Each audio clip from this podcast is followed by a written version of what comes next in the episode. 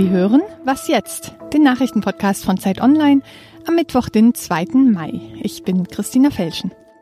Heute geht es um Israels Beweise zu einem iranischen Atomprogramm und um das Schweigen der linken Intellektuellen. Zuerst die Nachrichten. Außenminister Maas hat die internationale Atomenergiebehörde aufgefordert, schnell zu überprüfen, was an Israels Vorwürfen gegen den Iran dran ist. Ministerpräsident Netanyahu hatte ja behauptet, dass der Iran lügt und sehr wohl nach Atomwaffen strebt.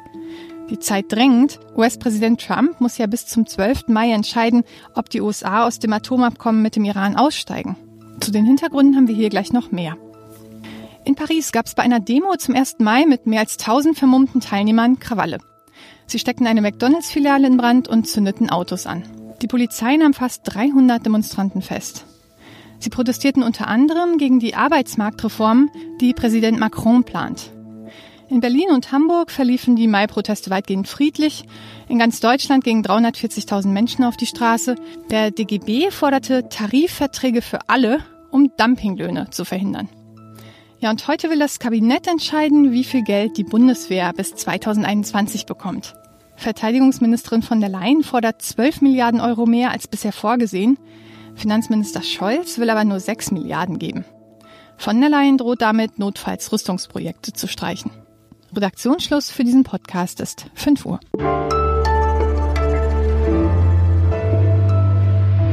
Ich bin Munja Maybock. Herzlich willkommen an diesem Mittwoch. Hat der Iran beim Atomabkommen gelogen? Am Montagabend hat der israelische Premierminister Benjamin Netanyahu Daten vorgelegt, die das beweisen sollen. 100.000 Akten Geheimdienstmaterial waren das. Sie sollen zeigen, dass der Iran heimlich ein Atomprogramm betreibt. Darüber rede ich jetzt mit Lissy Kaufmann, freie Journalistin in Tel Aviv. Grüß dich, Lissy. Hallo, Munja. Wie glaubhaft sind denn diese Beweise, die Netanyahu vorgelegt hat? Ja, also dass es Israel gelungen ist, geheime Akten aus Teheran bis nach Israel zu schmuggeln, ähm, scheint jetzt nicht überhaupt nicht abwegig. Auch wenn natürlich diese logistische Frage bleibt, wie schafft man das eigentlich, 55.000 äh, Seiten Akten, eine halbe Tonne Material aus einem feindlichen Land heimlich rauszuschaffen. Also abgesehen davon aber haben die USA eben die Glaubwürdigkeit dieser Daten bestätigt.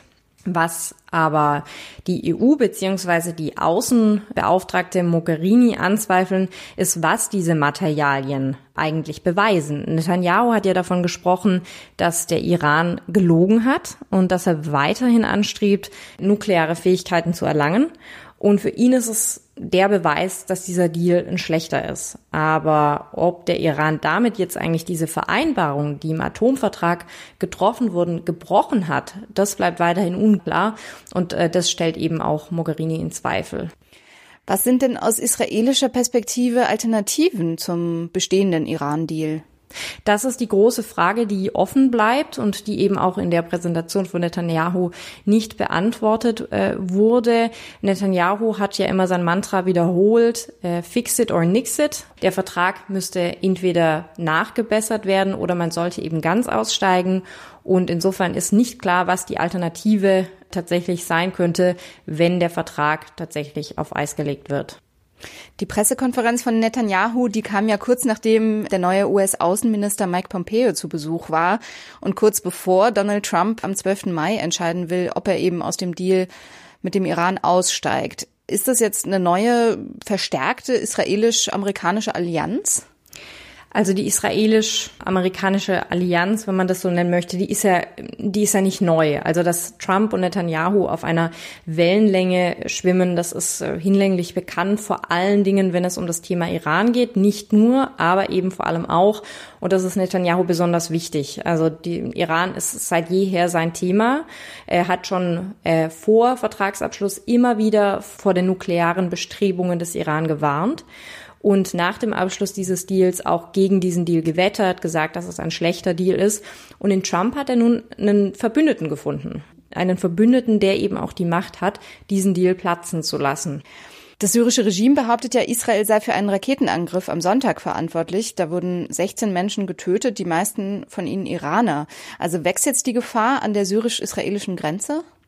Äh, die Lage an der Grenze ist schon seit einigen Monaten sehr angespannt. Der Iran versucht schon seit längerem, sich dort zu positionieren und die Angst Israels ist berechtigt, weil der Iran sich die Auslöschung des jüdischen Staates auf die Fahnen geschrieben hat. Und nun ist es eben so, dass eine Stellung, eine iranische Stellung wieder einmal angegriffen wurde und wieder einmal Iraner getötet wurden. Ähm, die Frage ist, steckt Israel dahinter? Israel äußert sich selbst dazu nicht. Indirekt sprechen Politiker darüber. Man warnt äh, den Iran.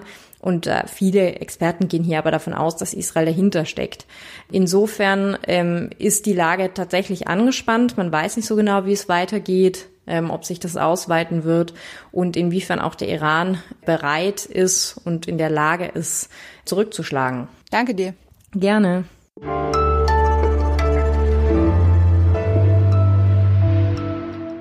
Und sonst so?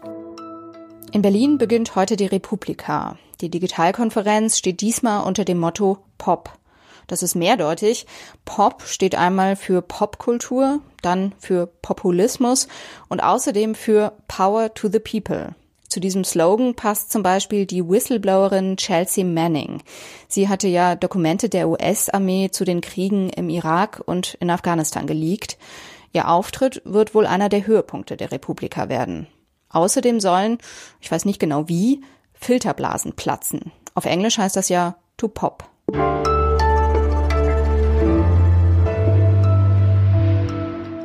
Vor sechs Wochen haben Publizisten, Professoren und Künstler die Erklärung 2018 veröffentlicht. Sie wenden sich darin gegen die illegale Masseneinwanderung, wie sie es nennen. Zu den Initiatoren gehören der Publizist Henrik M. Broder, der Schriftsteller Uwe Tellkamp und Thilo Sarrazin. Auch führende Personen der neurechten Szene sind dabei. Sind rechte Intellektuelle und Künstler also jetzt im Aufwind? Und was ist eigentlich mit den linken Intellektuellen? Darüber rede ich jetzt mit Jana Hensel. Sie ist Publizistin und Autorin für Zeit Online. Hallo Jana. Hallo. Seit sieben Monaten sitzt die AfD im Bundestag. Du schreibst, Künstler und Intellektuelle sind seitdem wie paralysiert.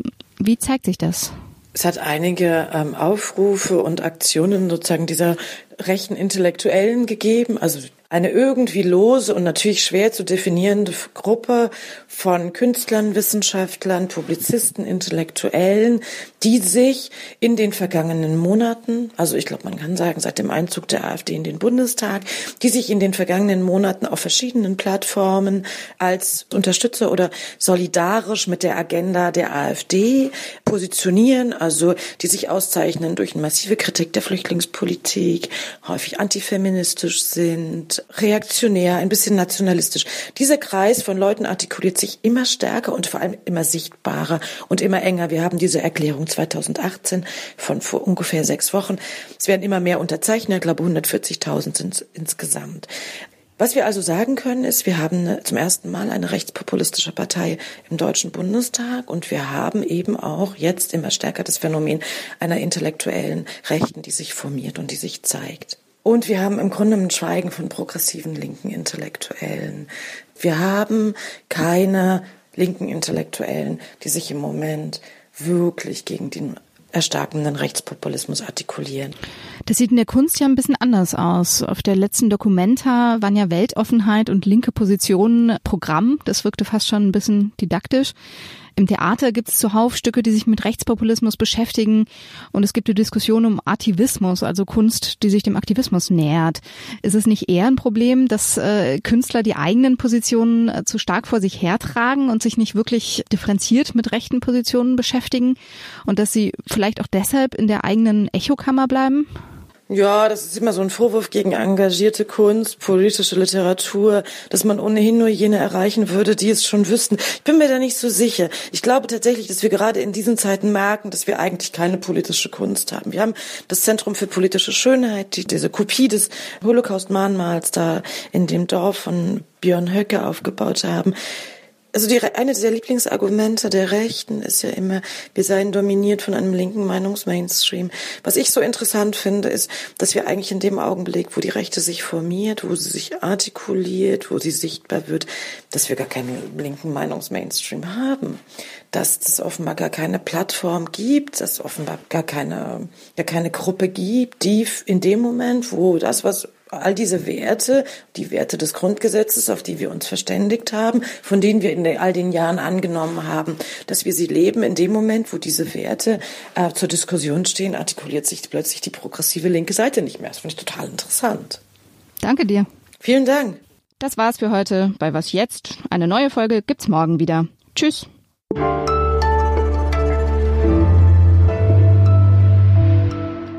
Und diesen Film von Oskar Röhler, guckst du den? Ich muss ja gestehen, ich mag die Filme von Oskar Röhler sehr. Die Bücher glaube ich jetzt nicht so, aber ich fand immer die Filme von Oskar Röhler echt toll.